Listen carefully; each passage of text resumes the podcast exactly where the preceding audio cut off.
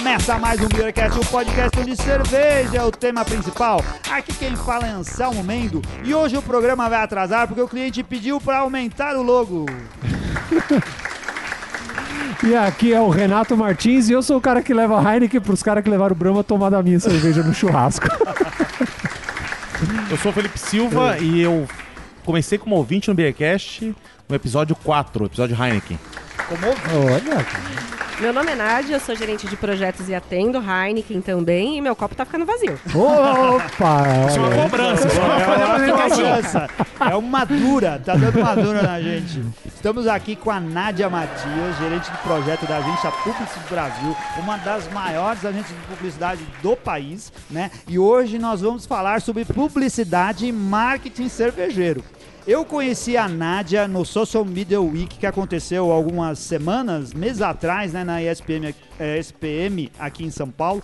Toda vez que eu vou falar ESPM, eu quase falo ESPM. ESPM. É, fica na ponta da É. língua falar isso. É quase. Uma devia comprar outra. Devia, então eu acho.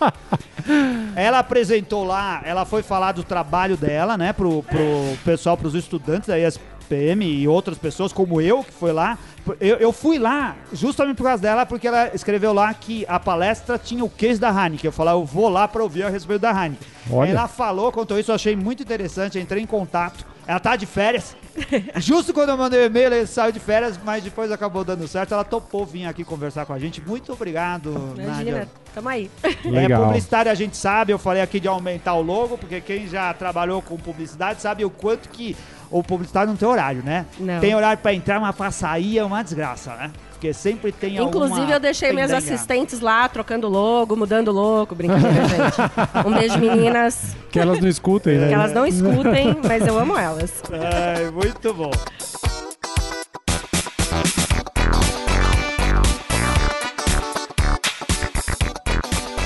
Ó, a gente vai começar o papo aqui. Antes disso, eu queria dar um recadinho aqui. Você já conhece o Briltainer? Se não, ouça lá o programa 333, onde conversamos com o Maurício Margaritelli. Né, Maurício? É isso aí, Anselmo. O Brew Tanner é um tap container. O que, que é? É um bar cervejeiro em container marítimo. Ele é pronto para uso, é plug and play. Então a ideia é ligar na tomada, colocar os barris e servir. A gente tem a opção de venda e locação. Você pode chegar lá e, por exemplo, testar um ponto de venda. Eu tenho um espaço, eu coloco lá, vejo se o negócio funciona bem, ah, como um bar. E se eu achar que ali não funciona bem, eu posso levar para outro é, lugar. móvel, então você pode levar o teu bar, o teu estabelecimento para onde você quiser. Se o negócio não tá bom, vai para outro lugar. Qual que é o nível de investimento? Quanto que a pessoa precisa gastar para fazer Olha, p- vai variar de acordo com os opcionais e tal, mas vai partir aí de 40 mil reais, pode chegar até uns 80 mil reais, depende do modelo do container. E se quiser alugar?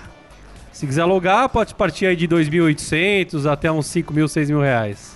Nossa, legal! Ó, se você quiser saber mais a respeito do Brewtainer e todos os módulos que compõem esse negócio aí, porque ele é mais do que só o módulo do Brewtainer, ah, ouça o programa que a gente gravou, acesse as nossas redes sociais, entre lá na sua lista, no seu player de, de podcasts e veja a gente. É, foi super legal, foi super bacana ouvir o Maurício falar. Muito obrigado, Maurício. Rede social, onde o pessoal te acessa? É, encontra no site é, www.brewtainer.com.br e no Instagram ou no Facebook, brewtainer.tapcontainer. Acessa lá que eu tenho certeza que você vai gostar. Vamos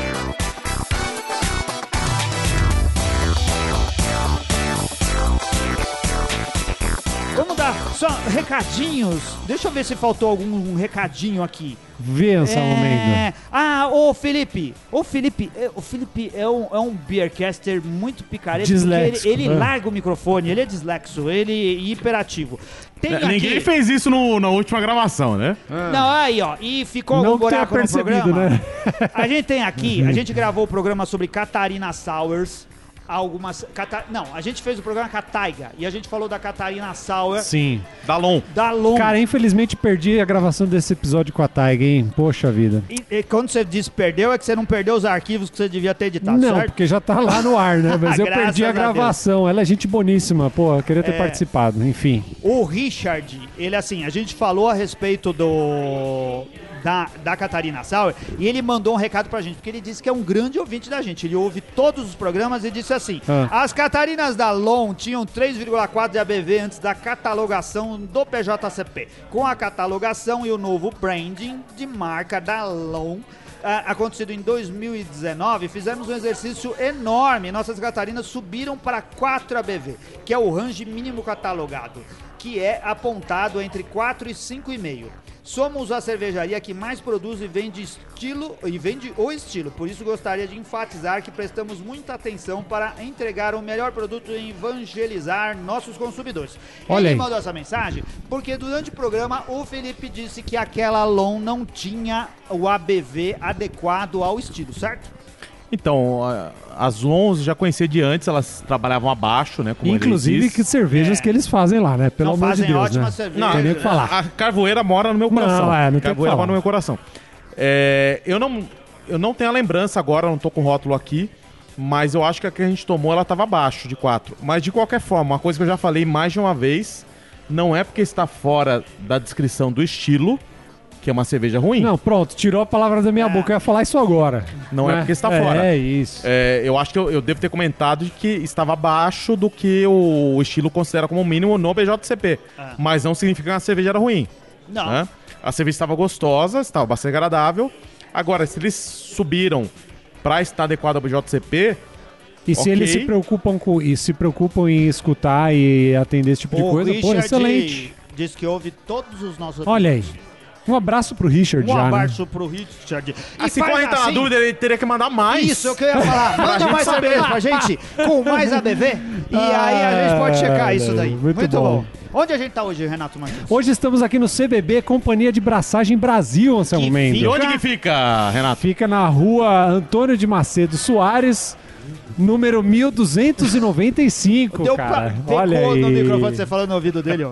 Não, porque a, a, a- cara de, de pânico Foi, quando você é. pergunta o endereço. Eu nunca É lembro porque o eu coloco no Uber, eu venho, pra- como eu sei que eu já vou beber, né? Nós já tem que fazer, né? A gente não pode vir vacilando. Uber não, Então um eu, já, aplicativo de transporte, eles não estão patrocinando. É gente. verdade. eu já venho de Uber, que é pra depois Fica não o ter problema. É, é, então. Muito bom. E o que, que a gente vai beber hoje durante o programa, Felipe? Então, a gente tem um ouvinte que entrou em contato com a gente que ele Que ela, queria, já, ela, já, ela já falou que o copo dela tá ficando vazio. É. Inclusive, ele pode, queria que a inclusive, gente tomasse a cerveja dele, é o Felipe Zambon. É, ele é patrono do Beercast. Não é não é patrono. patrono do Beercast. não é patrono, é Poderia ouvinte. ser.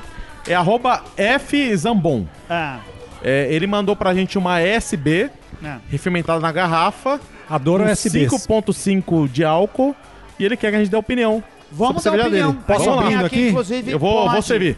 Nádia, ESB é um estilo tradicional inglês e que tem cervejarias, as cervejarias artesanais, algumas delas fazem, e a gente tem muito cervejeiro caseiro que faz esse estilo, né? Por causa da receita talvez não tão complexa e que se cabe lá em fazer cerveja em casa.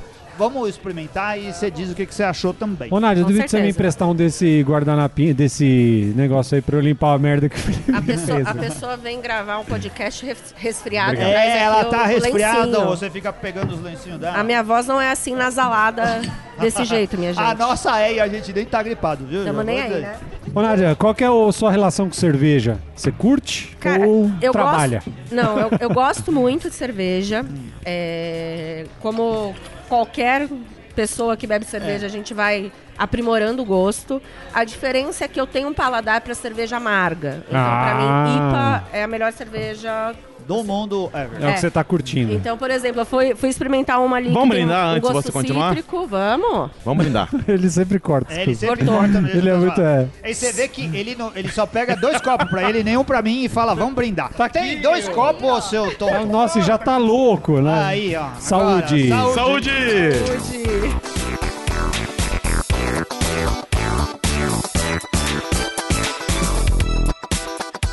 Então, teu paladar com as IPAs. Agora eu tenho que beber, peraí. Isso, não pode colocar o copo na mesa antes de beber. Isso é regra do bar. Brindou, bebeu.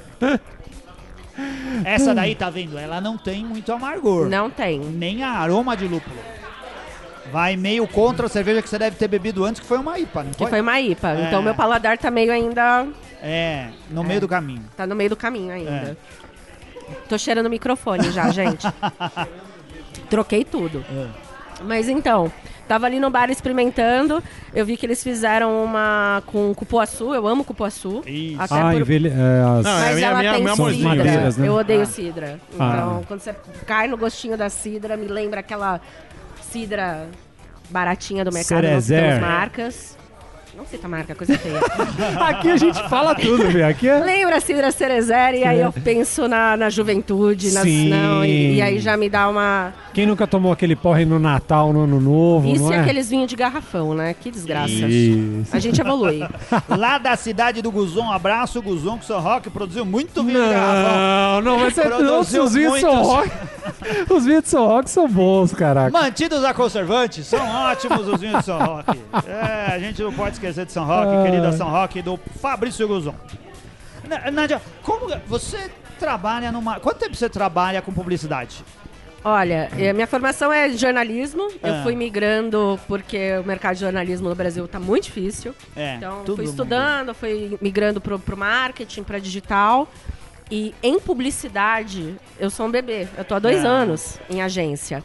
Mas em marketing, desde dos 24 anos. Ah, mas você eu tem larguei 25 agora? É, a pele tá boa, né? Muito É, bem. é É, a cerveja, a cerveja mantém Cerveja, o lucro. é. É, então, é, pegou aí o, o- o recado.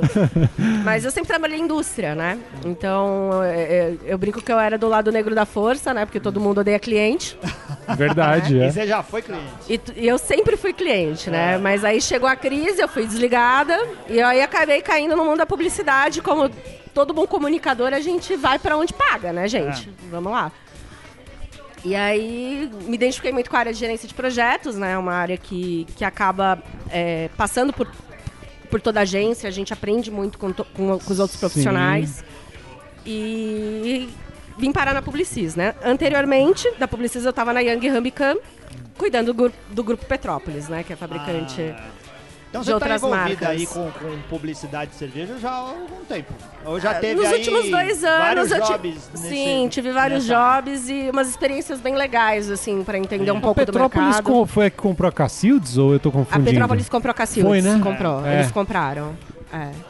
E aí, na verdade, a estratégia deles de comprar Cacildes foi porque eles precisavam aí entrar no mercado de puro malte de uma forma mais, né? Tanto que eles lançaram a, a Petra por malte, né? Recentemente, sim, né? sim. A Então- própria Cacildes, você dá pra perceber que como consumidor teve, parece que teve um boom assim, um, um, um dia que eles falaram, cara, é isso agora e vamos, vamos começar a anunciar em tudo que é lugar, não é? Porque você nunca tinha ouvido falar de Cacildes, a não ser que você já tivesse ido no Pão de Açúcar numa promoção dos 50%. É que se tivesse 50% vis- desconto. visitado É. a, a sessão de artesanal. Isso, porque e de repente começou a aparecer em televisão, em rádio, tudo que era lugar, tudo que é mídia digital, não sei o que, uma loucura, né? Os caras. Na verdade, é, é um movimento aí dos últimos anos da, da, da- da grande indústria cervejeira de, de identificar assim, o paladar do consumidor ele tá ficando mais aguçado para cerveja. Então é o que você brincou, não dá para levar uma cerveja X no churrasco e beber a Y. As Aham. pessoas brigam. Sim. E não dá. Brigam. né? Tem gente que ainda faz isso, mas Faz. é, briguem, briguem. É, eu, por exemplo, rompi relacionamentos de família por causa disso. Ô, Eu louco. acho que- Eu acho que é justo. Eu acho que não dá pra ser família se você não Dois motivos boa. pra romper relacionamento de família. É o é, três. O É. pudim que o pessoal leva, o, o pavê do tio. A piada do pavê. o pa- piada do pavê, E levar a cerveja errada e política. Tudo isso é motivo pra você A política sair do também. grupo. A gente brigou também, mas a cerveja foi meio que, né? É. Mas brincadeiras à parte, eu acho que é, a indústria cervejeira ela tem identificado isso no consumidor brasileiro. E, e ela tem visto a necessidade de criar novos rótulos ou até adaptar os rótulos que eles já possuem para poder melhorar a qualidade da indústria. Então, Aham. teve naquela época, ai, é, tem cerveja com milho. Gente, isso foi, né? Como assim a minha cerveja do dia a dia tem milho? Aham. Então, as pessoas começaram a prestar mais atenção na composição das, cer- das cervejas da- das indústrias e exigir um pouco mais de qualidade, porque, no fim, você consegue comprar uma cerveja um pouco melhor e o preço não é, né?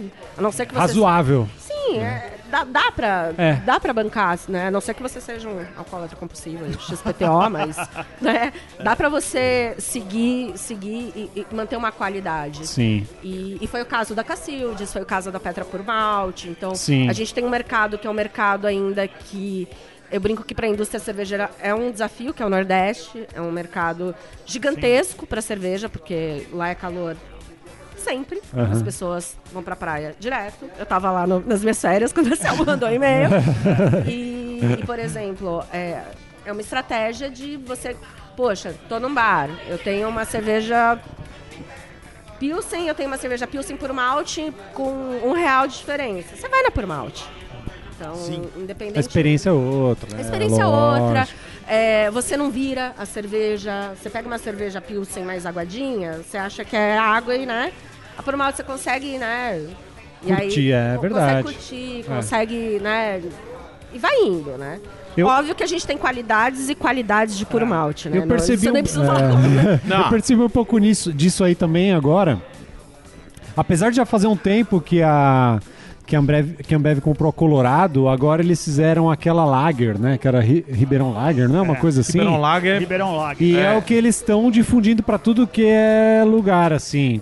Então eu acho que é meio que um meio termo entre o cara ir para uma Índica, para uma Ápia, né? Alguma coisa assim. E eles fizeram. Eu acho que estão tentando achar um meio termo pro cara que ainda tá se achando ali Não, nesse vou te dizer, mercado, a, sabe? a Colorado tá de parabéns por essa cerveja. O problema, assim, é só quando você vê no...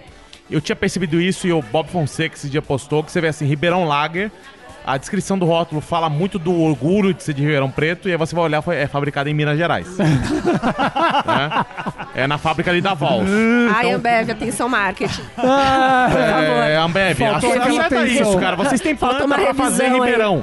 Vocês têm planta em Ribeirão pra fazer a Ribeirão Lager em Ribeirão. Mas isso é um problema. Agora é uma cerveja leve.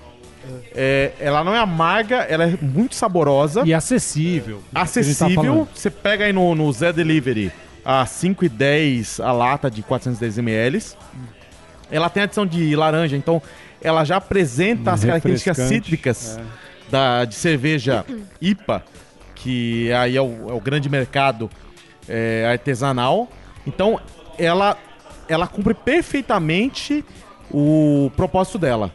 Só falta ser feita em Ribeirão. Então Aproveita. chama de Belo Horizonte Lager. é? Aí, Beverly Vai Hills ver que a Lager. Vals tá fazendo em Ribeirão, por isso que eles não estão conseguindo fazer. Não, e na última promoção do, pão- do Pão de Açúcar, apareceu Pão de muita... assalto, a gente não fala Pão de assalto, é, do Pão de Assalto. Apareceu muita Goose Island com tampa de Colorado e Colorado com tampa de Goose Sério? Island. Você não viu isso? Não Jura? Bastante gente mandou É, foto. É. Mentira. Feitas no mesmo lugar, né? É. É. Que era mais importada, as trocou, Islands. trocou a fila ali do, do Não, não, alguém- maquinário. alguém- alguém esqueceu de trocar. Ah, do maquinário e É. trocou.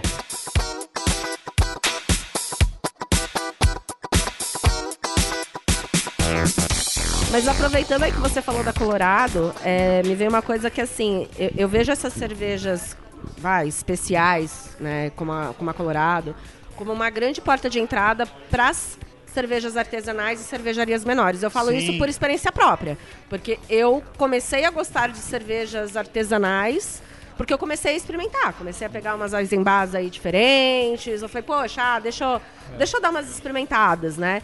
E aí você começa a descobrir os bares que vendem, começam a... a- a- começa realmente a buscar isso. Sim. E, e é, um, é, um, é, uma- é um mercado que acaba abrindo aí um caminho para as Sabe, e- cervejarias menores, né? Sabe o que, que acaba acontecendo? A gente fala da Colorado desde que a gente começou a fazer o Beercast. É, as cervejarias, as pequenas cervejarias, cervejarias artesanais, elas nunca tiveram um departamento de marketing ou pessoas especializadas para trabalhar com a marca é, no negócio. Elas estavam muito preocupadas em cuidar da indústria, cuidar do, do chão de fábrica, cuidar da planta e vender. E trabalhar na marca sempre foi algo relegado, né? Eles passavam para alguém, coisa assim. E a Colorado se preocupou com isso desde o começo. Eles contrataram o Red Mosher para fazer rótulo. Sim, é. Eles investiram ah, na, na marca fisicamente, né? Como, como a, es- a estética disso. Na e questão se preocuparam regional. muito com o pão de venda. Então eles foram um dos primeiros a estar lá no, no pão de açúcar, né? E, e colocar o rótulo dele, um rótulo bonito, um rótulo bem feito. Classe uma marca-. É. eles mandaram, assim, ah, muito bem nisso no começo. Deram Isso atenção, fez que né? É. Ajudaram pra caramba o mercado É. por causa Não, disso. a- a- É, o que, é o que muita cervejaria não conseguiu fazer. E a Colorado que assim, você via de longe, você sabia, aqui tem Ah, Colorado. Isso. E você sabia que era a cerveja da Colorado É. e não tá- confundia lá com outras. Isso, até, isso a Colorado já está há anos aí.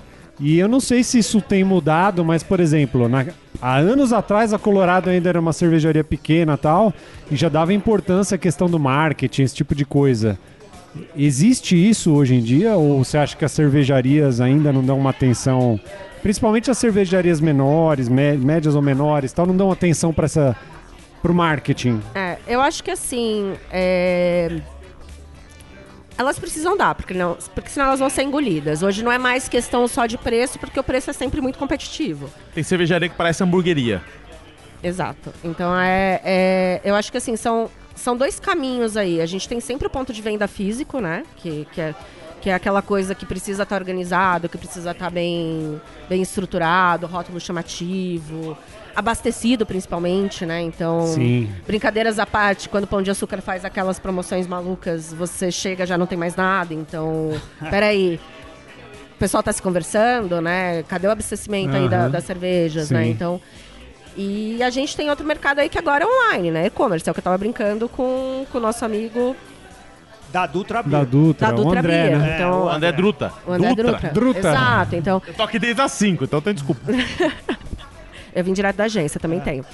Ah, você ter um e-commerce, você ter um lugar fácil, de fácil acesso para compra, é, isso facilita muito. Isso a gente vê muito. Eu sou uma consumidora muito assídua de vinhos também.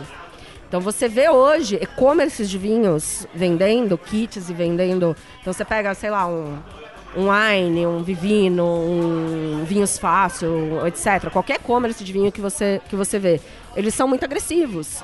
E agressivos no tipo, olha, compre aqui um pack de cinco vinhos por 100 reais, frete, frete grátis. Eu não vejo isso ainda em cerveja de e-commerce, eu sinto falta. E aí eles. Eu também, sim. Você sente falta. Porque assim, vamos lá, eu tenho, eu morro de preguiça de no mercado. Eu sou, adoro, adoro rap, adoro compra online, porque, cara, eu não quero perder o meu fim de semana indo no mercado. Eu quero fazer outras coisas, eu quero beber cerveja no meu fim de semana. Sim. O, Então- Também é. o vinho conseguiu fazer isso bem. A, a gente entende pouco, acredito, aqui do mercado de vinho e como que os e-commerces de vinho funcionam.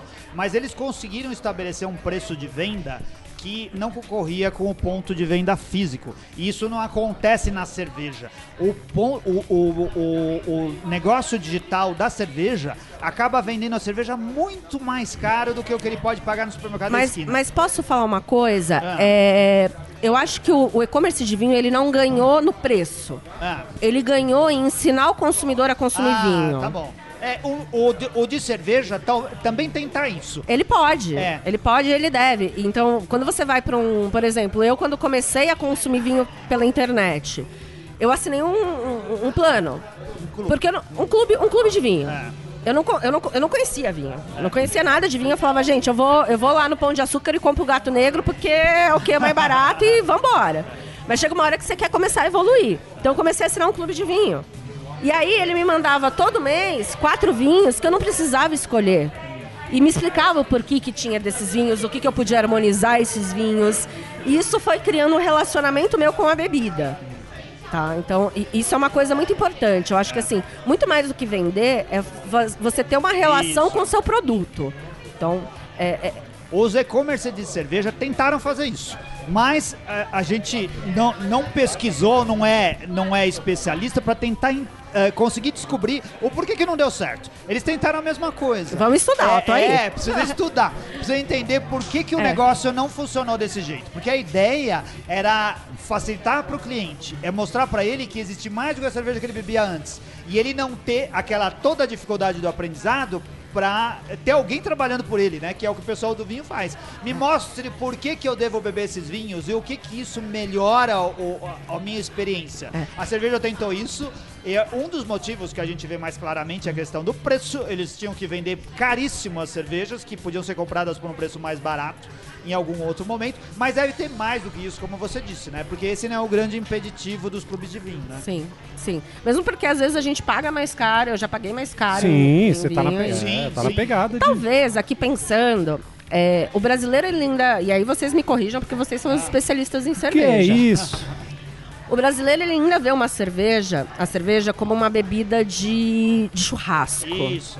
Então, assim, a cerveja ela não serve para degustar. Então, isso que a gente está fazendo aqui, ou experimental, é, é- é a visão do brasileiro em relação ao relacionamento. O vinho é aquela coisa mais elitista, é aquela Isso, coisa de tipo, é. vou chamar. Aquele momento especial, Não, né? abrir um vinho. Toda eu aquela fui na casa aura. alguém, a pessoa abriu um vinho. Poxa, isso é um elogio. A pessoa me considera demais. Nossa, né? gente, eu abro. Abriu uma cerveja e fala, Não, você vai eu visitar alguém. quando eu abro cerveja, gente. Então desculpa. deveria ser, né? Isso aí deveria tenho ser os o dois dia a em dia. casa. É, então. Não, a pessoa quer se sentir elogiada na minha casa é quando eu falo, peraí, eu vou no meu quarto, abro um armário, Ah. tiro as caixas de cerveja de guarda, pego alguma, coloco na geladeira, e dali uma E hora, uma vai hora e ter que pouco. ficar explicando pra pessoa. Isso é amizade que é. Não, verdadeira. i- isso é. Ele não faz isso com a gente, a gente já vai adiantar. Eu nunca tá? tomei uma Ele faz dessas, isso com é. outras pessoas. Ah, você é fala, sacanagem, né? O Felipe já fez comigo É isso, lógico, gente. se não fizesse, não ia ter Ganhou, motivo né? pra vocês Ela estarem acabou nesse com o meu estoque de relacionamento. crickbom. É, a Priscila deu ar da graça aqui, então vamos passar a hashtag. Ah, É, cadê aqui, ó? hashtag Felipe leva a Priscila. Felipe leva a Priscila. O Felipe tá Isso. deixando, devendo um bom jantar pra Priscila, que Isso. inclua alguma sobremesa sofisticada. Não, não vem com sonho, né? Hã? Não, não. A sobremesa é nesse nível aqui, Não, ó. Peraí, peraí é que eu vou explicar do que, que se trata. É aquela sobremesa que eu não sei falar o nome. Eu É. não lembro. Você vai ter que procurar. Berrine de chocolate ao leite com praliné de gergelim preto e creme Cê é inglês. louco, aí é pra casar. Não, aí eu tenho que pedir uma ajuda. Como que é o nome daí pra cima. Hã? Eu vou pedir uma ajuda aí. Pedir uma ajuda lá pro pessoal da Blondine. Isso daí. Pede a- ajuda pra Cê é Camila da, da. Blondine. A Camila da Blondine vai ter que me ajudar, porque não, não dá. É Na, isso na daí. situação atual, não dá, não.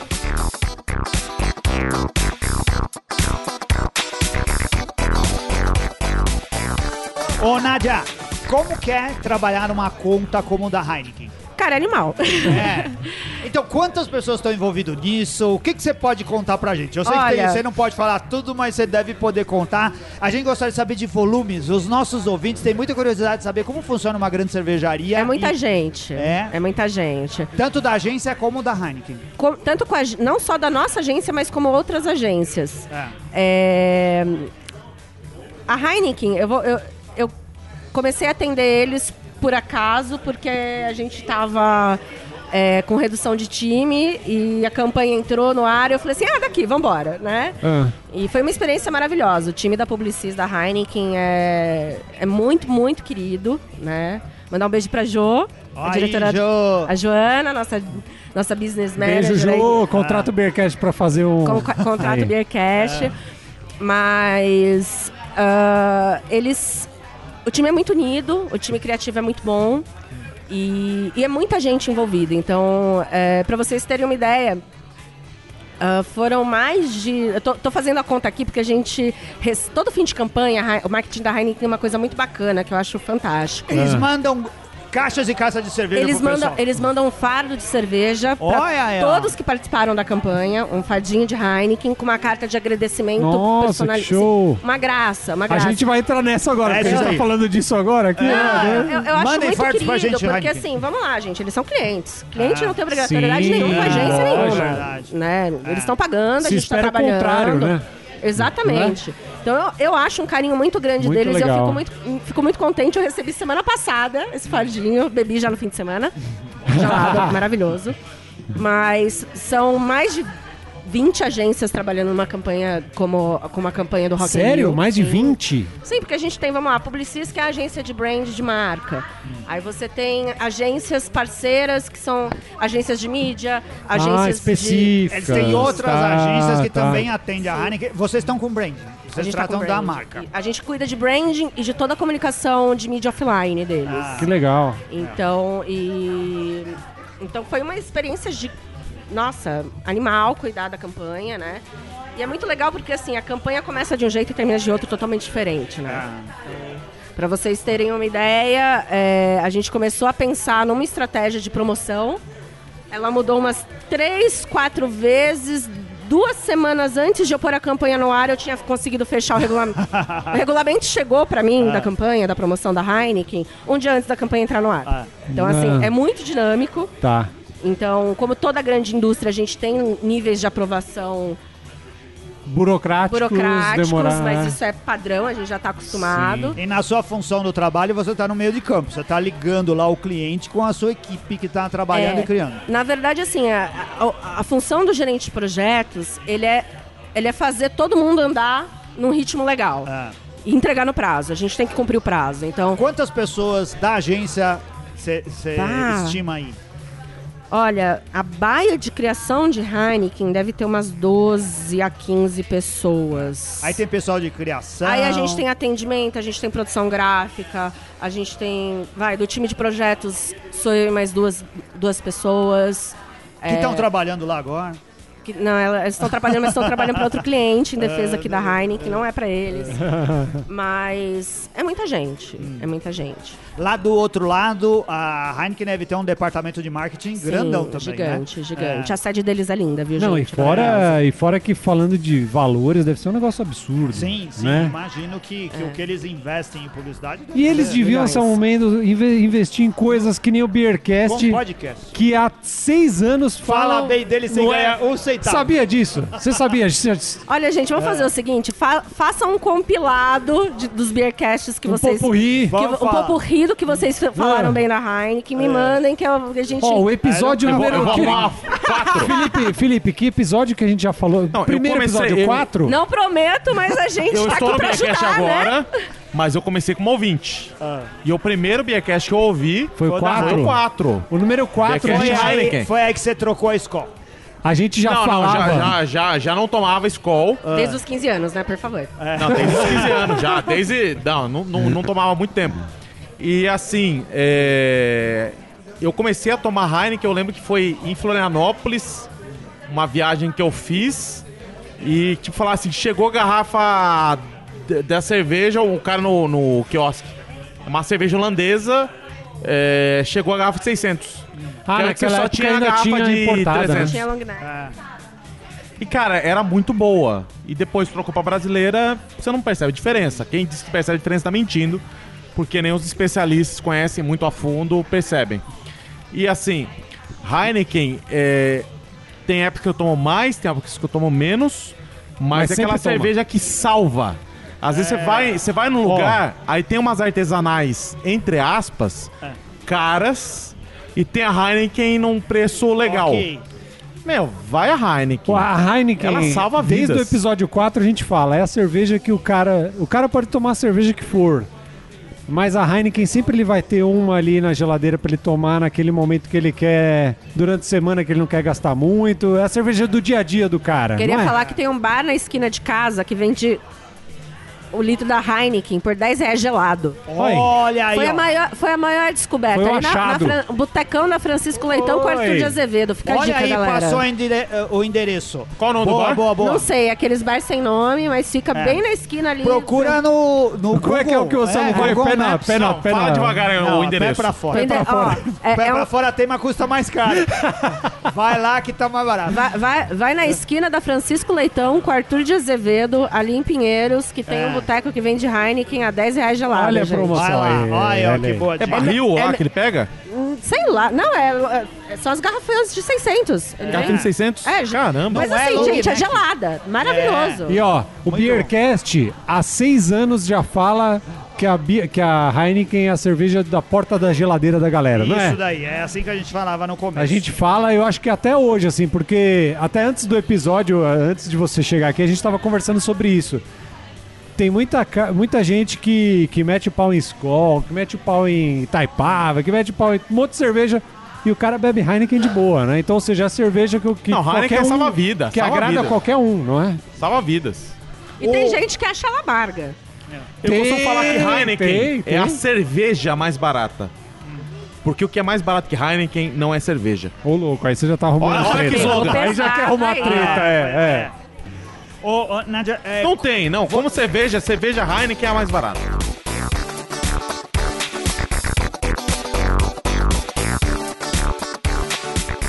o case que você apresentou na ESPM é, te deu muito trabalho? Quanto tempo você ficou trabalhando nele? Olha, foi em torno entre desde que eu assumi o, o job até a gente colocar no ar foi um mês e pouquinho. É bem dinâmico. A publicidade é bem dinâmica, né? Sim. E dá muito trabalho porque assim, né, gente? Qualquer promoção dá trabalho. Então você tem aí processos de regulamento, aprovação. Essa daí pro pessoal saber do que que se tratava. Ah, bom, vamos lá, gente. Era, era uma promoção da Heineken que sorteava ingressos aí pro Rock in Rio, né? A Heineken, como todo mundo sabe, é patrocinadora oficial do Rock in Rio. Então, devia ser patrocinadora de todos os shows. Porque, né? Nossa, meu É, show do Roger verdade. Waters foi maravilhoso. É. Mas era uma cerveja inferior. Eu fui no show do Iron Maiden recentemente, eu quase chorei, mas a gente bebe Era Body Brown? tem, não, né? Não, Não, Podia ser, O né? do Roger Waters é uma cerveja que Não, a gente considera do- abaixo de. abaixo da- das mais famosas.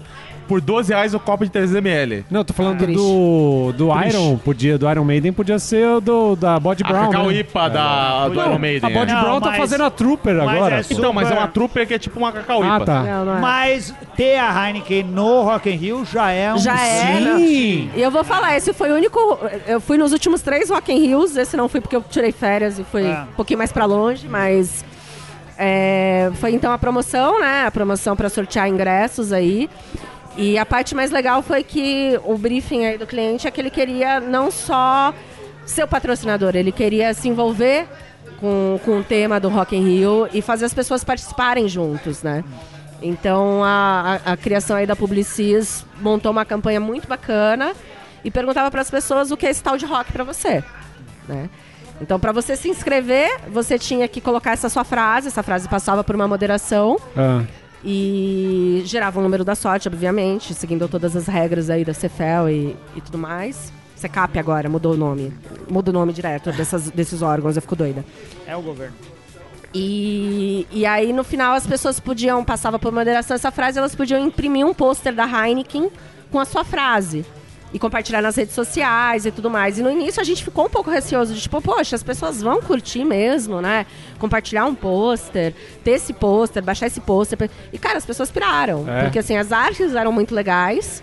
Você tinha a sua frase e teve gente que moldurou. Então, assim. Foi, Olha, que loucura. Foi, foi bem legal. Foi, Não, foi e, um e o trabalho bem com, bacana. Bacana. com a Heineken tem dado certo, porque a Heineken é uma marca amada. A galera ama a marca. Não- Ou, eu não sei se ama, mas eu Ama, diria a que não tem Heineken, objeção cara. nenhuma, Heineken, sabe Não, assim? tem galera que ama, sim, cara. Não, tem quem ame, mas eu, eu, por exemplo, eu não vou dizer que eu amo, mas eu não tenho objeção nenhuma. Então, mas você é não tipo ama. não tem o goleiro, rejeição. o goleiro, É. o goleiro Marcos do Palmeiras, todo mundo gosta do Marcos. Eu Não, Mas não. ninguém gosta Marcos- do Rogério Ceni. Isso o aí. Marcos, É. toda vez que o time tinha crise, ele jogava merda no ventilador. Mas todo mundo gosta. Ele nunca assumiu bronca. O palmeirense... Rogério é uma gente fina. O palmeirense gosta do Marcos, o corintiano, o São Paulino, todo mundo gosta do Marcos. do Mas o Rogério Ceni ninguém gosta. É, Só é o torcedor de São Paulo. É verdade. E do Fortaleza hoje? É, Gente, verdade. o Rogério Ceni foi, foi despedido. Né? Foi. Vamos lá, né? Então, não, mas, Ah, é. por exemplo, o que eu tô falando assim, você tá acostumado a tomar cerveja artesanal a fundo. Agora, quem não toma, só tô- tá começando no artesanal, já toma Heineken, o cara adora Heineken. Ele adora a marca. Então, ela consegue É, ser um as caso de sucesso nesse nível. De qualquer jeito, a marca é Funcionou. muito respeitada, né? Funcionou, Nádia? Funcionou super bem. É, a gente teve uma adesão bem bacana. É, Rock in Rio é Rock in Rio, né? A gente não precisa nem falar. É um evento que super vale a pena a, a marca se associar. E, e, é, e é isso, né? Trabalhar o brand, call de marca, né? Você, Só não pode deixar o Brook Dixon falar que a cerveja dele é melhor do que É, a agora, eventualmente, vai dar treta, assim? Ele vale pena. Mas ele sempre vai falar, gente. Vamos lá. Ô, Anselmo, vale Eu a pena o Rock in falaria. Rio, se não? Eu também Vamos falaria. pensar pro próximo se a gente vai se associar à noça marca ou não. Vamos pensar. Ele não, Pô, não falou isso. Uma coisa interessante que ela tava falando agora, o eu e o meu pai, a gente tá abrindo um negócio novo que é um food truck de cerveja, né? Olha aí. Você podia, sabe o que você podia fazer? Então não é food truck. É. Se é de cerveja, não é food. É. Beer truck. Não, Não, tem tudo bem, é um também. beer truck, e não é, precisava ser um junto. beer truck. Podia ser um Brewtainer. que se você quiser ter um Brewtainer como você, Renato Poderia ser, mas não tem rodinha, né? Martins, se você não entendeu Você não o conhecia antes, suficiente, Pois é. você pode ouvir o programa 333 do Beercast e saber mais o que é o Brewtainer e pensar Ó, nessa eu vou falar que funcionaria bem porque a gente quer, porque é um espaço que a gente já tem meio que fixo lá, então seria ideal. É. Mas a gente, quando a gente tava montando lá, hoje a gente compra cervejas da Oak, que é do, do norte do Paraná. E a gente, e o Edu, que é o Pela meu cunhado. cervejaria na questão custo-benefício. Custo-benefício excelente. O E Edu, que não que é tem meu nenhuma cunhado. cerveja envelhecida em carvalho. Olha só que, Não, que, não tem. que É, ironia. não, eles perdem com isso. O Edu chegou e falou: pô, eu conheço uma menina que trabalha na Heineken, ela veio e tal, e falou com a gente. Aí a gente falou: pô, legal, a gente vai comprar Heineken, Lagunitas. mas como que é? Ela falou assim: você vai pagar um preço provavelmente mais caro do que a gente vende para um mercado, alguma coisa assim, e você não vai ter nenhum benefício. Eu falei: pô, mas como é que é o lance? Ela falou: você já viu a Heineken associada a quais, a quais eventos ou quais marcas? E na verdade eu parei pra pensar, ela falou pra mim, ela falou tá associada ao Rock in Rio e ao Por causa da a, Nádia. e a, Champion, e a Champions League. Ela me falou esses dois, cara. Fala outro evento que a Heineken tá associada. Não tá, cara. É verdade. Não é, é uma loucura E a isso. Lagunitas, Eles são a totalmente Tem o Não, Grand você tá Prêmio não? agora. Ah, Parte é. Lagunitas. Tá. O Fórmula 1 vai estar? Tá? É, aí. Grand Prêmio agora. Então vai Muito abrir um Fez uma pouco. parceria recente com o Instituto Senna, que foi super bacana, que eles fizeram uma ação de doação lá. A cada, Legal, a cada legal. post patrocinado, compartilhando Obrigado Senna, eles doavam, eu não me lembro se era um ou cinco reais para pro Instituto. É, em resumo, ela disse: a gente Não não, é se associa cerve- a qualquer boca de É que porco não, aí, é- não é só cerveja, né, gente? Chegou num nível É o que é marca. conceito, Eles, é. eles ganham com a marca. Isso. Óbvio, E real- a cerveja tem qualidade. E realmente a marca deles é muito bem conceituada, né?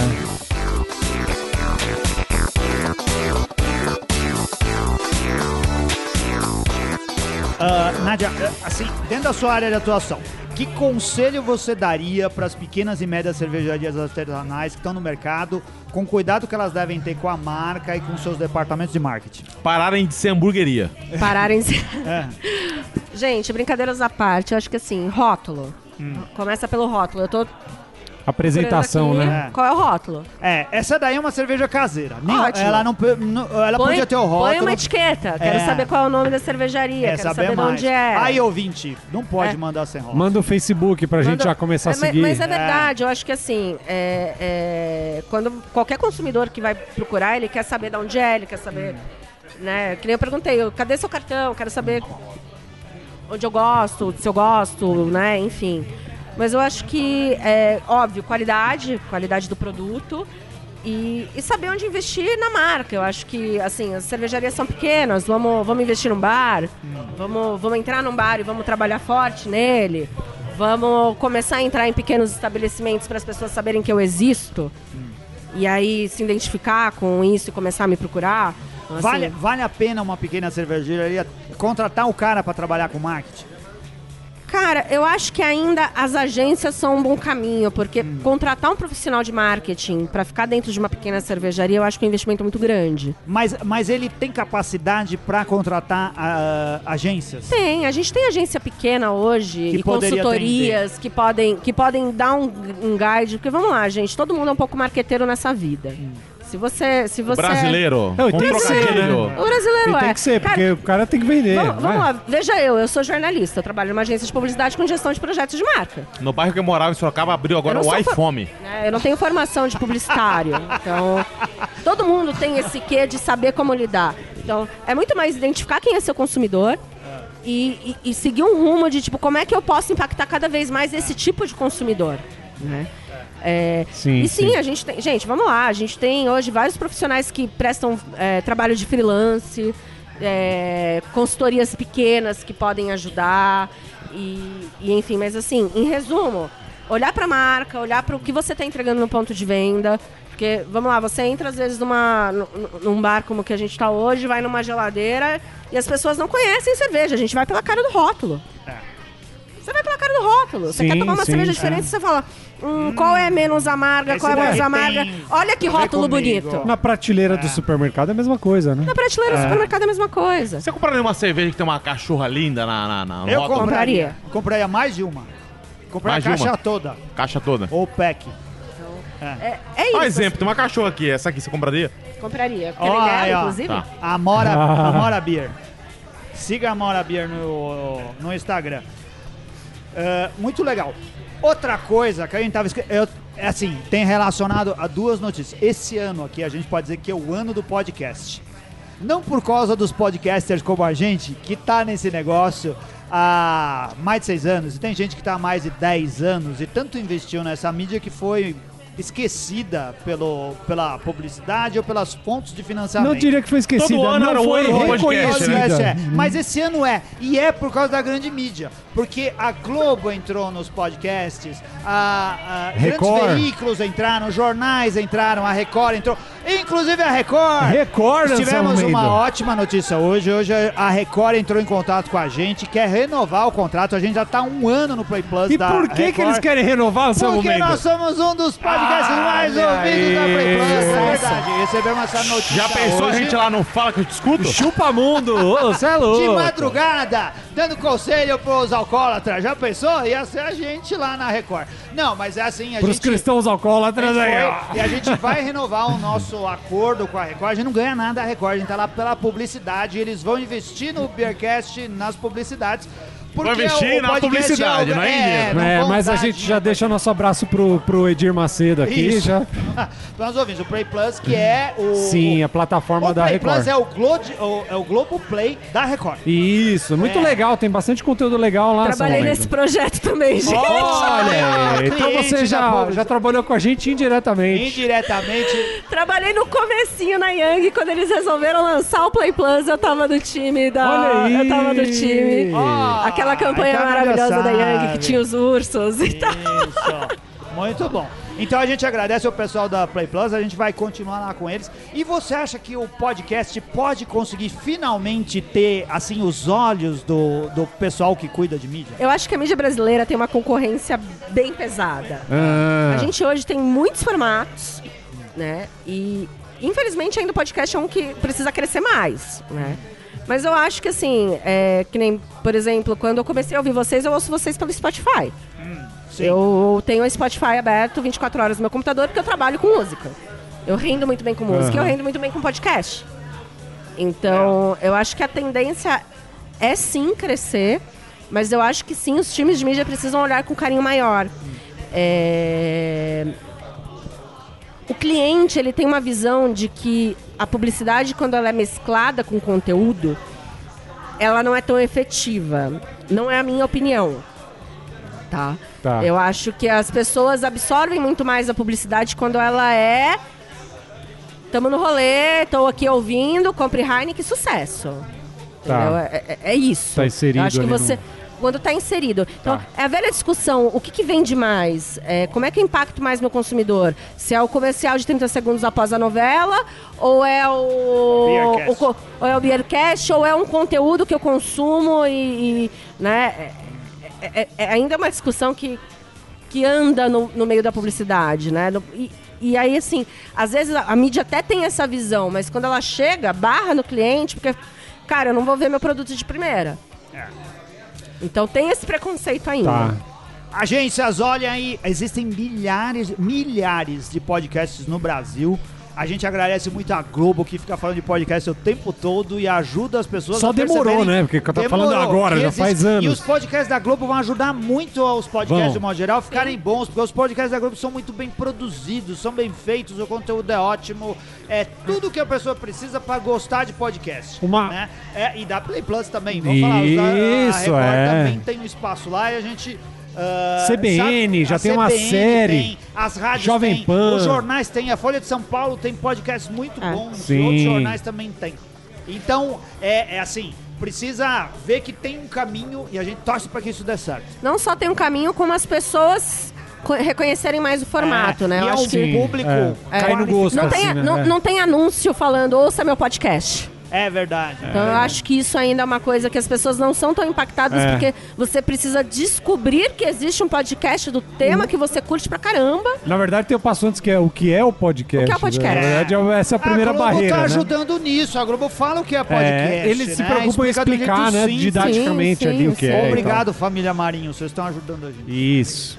Uma, uma coisa que é na mídia digital, eu acho que é um pouco complicado, é que diferente, por exemplo, quando você fala de TV ou rádio, você tem um formato ali, tá? Uma mídia digital, ela te dá N formatos, né? Você tem o podcast, você tem o YouTube, você Ele tem formatos que mudam banners, você tem coisas semana. direcionadas, né? Então, assim, eu acho que, que que você sai de um formato que é bem direcionado para uma coisa que é muito pulverizada, assim, né? Isso talvez seja um pouco o receio da galera, né? De perder, de ter É. aquele controle de você saber o que tá acontecendo realmente, assim, né? É, eu acho que assim, também é questão de métricas, né? Quando você. É. O podcast é uma coisa que, assim, você faz a métrica de, de ouvir, mas você, tipo, no meio do caminho, será que ele foi impactado ou não pela minha É. marca? Isso. É. Então, É difícil de medir. É né? difícil E de métrica medir. É importantíssimo no mercado publicitário. é. E, e, e, ah, o offline perde caminho nesse caminho.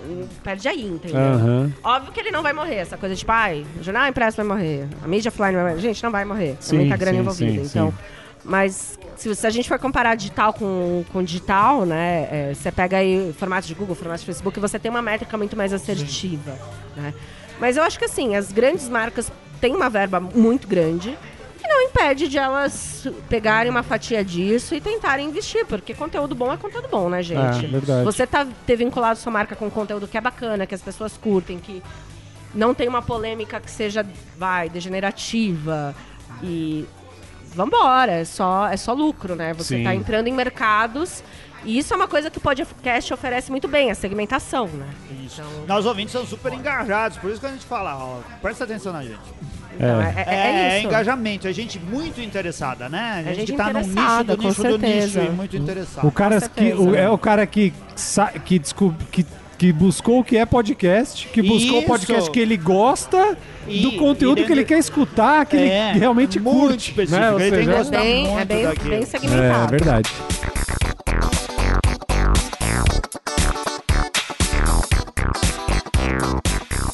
Legal. Nossa, no- o nosso papo foi tão legal que passou rapidíssimo. Passou né? rápido.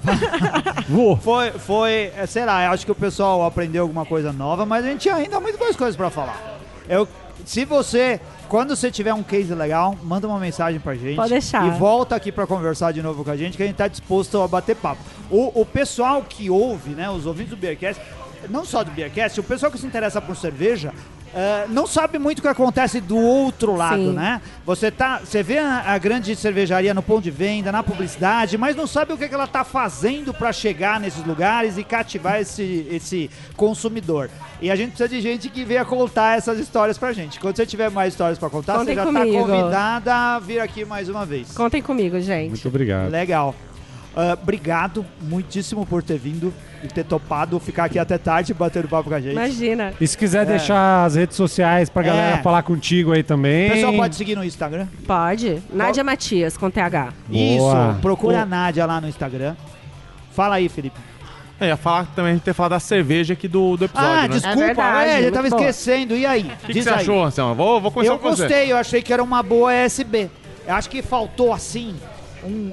É, ela tem alguma coisa no malte faltou. Talvez um caráter é, do malte que puxa um pouquinho mais para adocicado ia ficar bom nessa ESB. Ou um pouquinho mais alcoólico, eu não sei.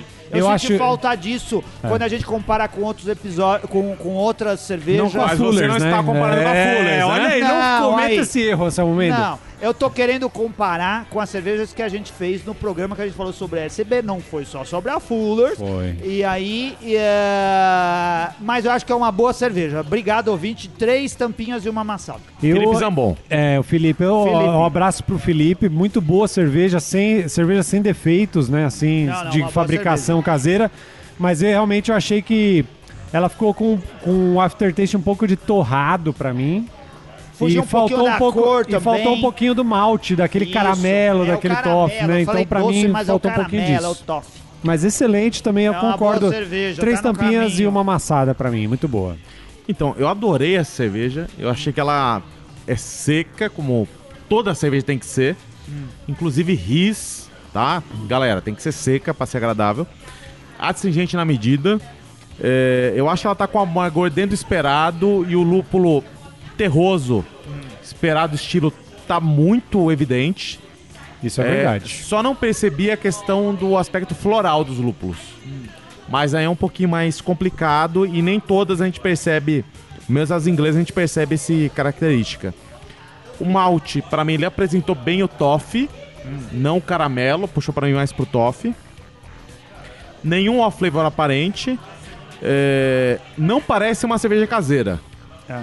Parece uma cerveja de uma cervejaria com uma planta bem. Mas o corpo dela tá meio baixo, né? Também. Resumindo. Tá médio baixo. Quantas tampinhas? 4 e 25. Caramba! louco! Caramba! Cê é louco, bicho!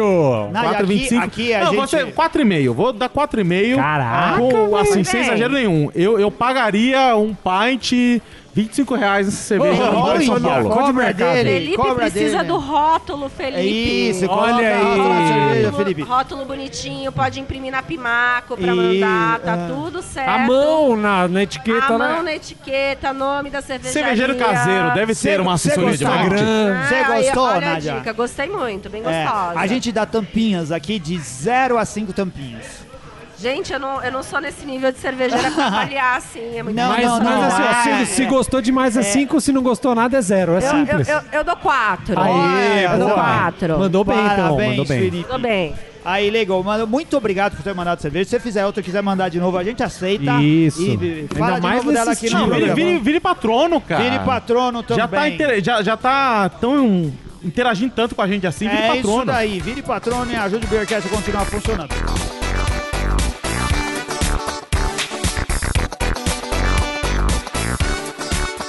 Falando nisso, vamos agradecer a todos os nossos patronos, que eu não vou falar a lista porque é gigante, tem muita gente, mas quanto mais patrono, melhor. Ajude o Beercast a funcionar e se você quiser saber as Só vantagens... fala do Túlio. Túlio Costa é patrono. Túlio. Túlio se escreve com. T-U-L-H-O. Túlio, como em Túlio, é assim que se escreve.